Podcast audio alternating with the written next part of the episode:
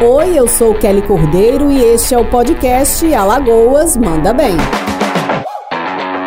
Neste episódio 5, vamos falar sobre a volta às aulas na rede estadual, sobre as perspectivas econômicas para o estado e sobre investimentos no Agreste Alagoano. Quer conferir com a gente? Então vamos lá! Segundo a consultoria especializada For Intelligence, Alagoas é o estado do Nordeste que vai apresentar o melhor desempenho econômico no segundo trimestre deste ano. O resultado é baseado nos números do Produto Interno Bruto e a expectativa é que a variação do PIB por aqui seja de 4,2%. O secretário de Planejamento e Gestão do Estado, Fabrício Marques, comentou o estudo. Essa pesquisa nacional que saiu com os dados de todos os estados, que indica é, um desempenho econômico de Alagoas nesse ano de retomada, um desempenho de destaque, né, acima da média nacional, inclusive o melhor desempenho do Nordeste, ele realmente vem a corroborar o que a gente já estava identificando aqui com nossos dados.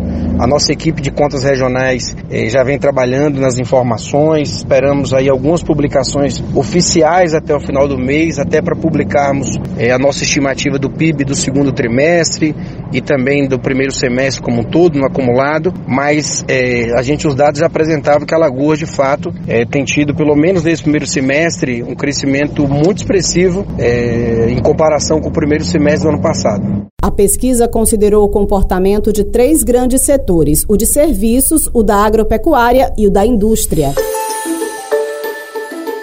E nesta semana, as aulas presenciais na rede estadual voltaram. Eu tô indo pra escola de novo, a pandemia me enlouqueceu.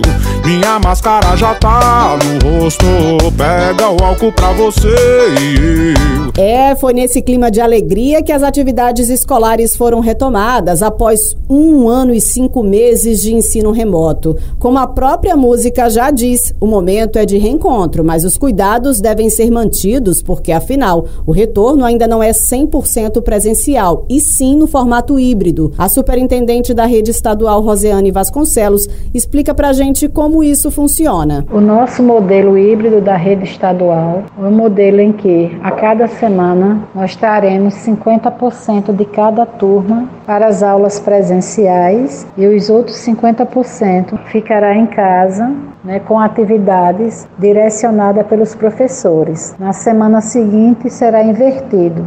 Aqueles que vieram a primeira semana presencialmente ficará em casa e aqueles que estavam em casa retornam à escola com as atividades, com as dificuldades, com as dúvidas para serem sanadas pelos professores lá na escola. Foram definidos novos protocolos no transporte, na chegada à escola, dentro da sala de aula, na hora da merenda e na ida ao banheiro também. O secretário Rafael Brito esclarece que tudo foi pensado para garantir a segurança de estudantes e servidores. A comunidade escolar, em sua ampla maioria, tem nos auxiliado é, do ponto de vista de colocar os protocolos sanitários em prática para que esse ambiente seja um ambiente seguro do ponto de vista sanitário, para que a gente possa trazer de volta volta os nossos jovens, trazer de volta nossas crianças para dentro de sala de aula, recuperar o tempo perdido e colocar mais uma vez a educação é, para fazer o grande trabalho que ela faz, que é formar o cidadão é, das próximas gerações. Para receber os estudantes, o governo de Alagoas transferiu recursos para reestruturar as unidades e investiu também na melhoria da qualidade da merenda escolar. O valor do repasse para esta finalidade foi triplicado e o investimento do Estado ultrapassa os 20 milhões milhões de reais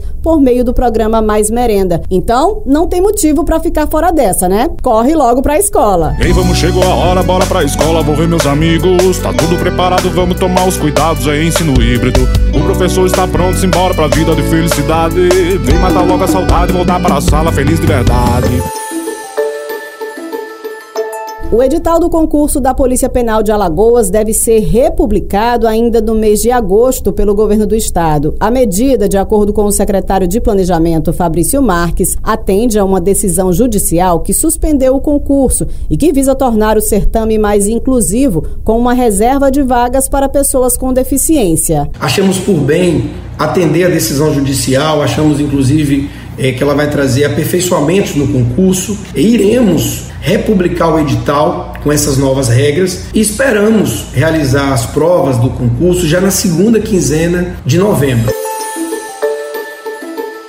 Em visita a Arapiraca, o governador Renan Filho assinou um convênio com a prefeitura para a execução das obras de pavimentação e drenagem de vias urbanas nos bairros Santa Edviges, Caetitus e Brasiliana. O Estado disponibiliza o valor de 9 milhões e 100 mil reais, com 30% já disponibilizado no ato da assinatura do convênio, para a prefeitura de Arapiraca ir proceder à licitação e iniciar as obras. São três bairros tradicionais, importantes, será um grande benefício. Cerca de 15 mil pessoas serão diretamente beneficiadas, mas esse é somente o primeiro convênio que nós estamos fazendo aqui com a Prefeitura de Arapiraca, porque nós vamos enfrentar juntos a responsabilidade de realizar uma série de obras capazes é, de impulsionar o desenvolvimento de Arapiraca nessa retomada do período pós-vacinação.